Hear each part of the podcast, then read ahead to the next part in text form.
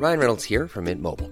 With the price of just about everything going up during inflation, we thought we'd bring our prices down.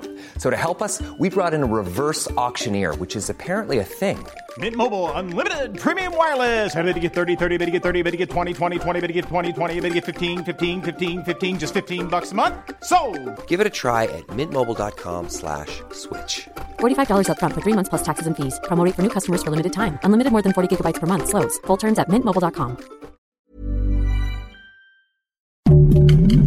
Heraldo Podcast, un lugar para tus oídos. Noticias del Heraldo de México. Por medio de un comunicado, el Aeropuerto Internacional de la Ciudad de México desmintió que se hayan robado un avión en uno de sus hangares. De igual manera, destacó que hasta el momento autoridades ministeriales no se han pronunciado al respecto de este supuesto robo. El aeropuerto Benito Juárez informó estar dispuesto a cooperar con autoridades correspondientes si es que así se requiere. El empresario y fundador de la organización Fundación México SOS, Alejandro Martí, murió este lunes a los 73 años. Fue fundador de los primeros centros de acondicionamiento físico y de las tiendas deportivas Martí en México. A través de redes sociales, personalidades del ámbito político han expresado sus condolencias a los familiares del empresario.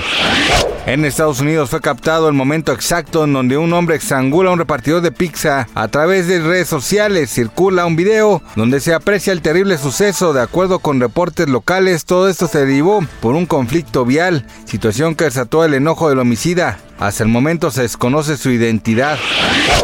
Silvia Pinal preocupa a sus fans luego de haberse dado a conocer que su estado de salud es grave. Así lo dio a conocer su ex representante Emilio Morales a través de redes sociales, por lo que miles de seguidores se hicieron presentes y pidieron que se unan en oración por la diva del cine de oro. Gracias por escucharnos, les informó José Alberto García. Noticias del Heraldo de México.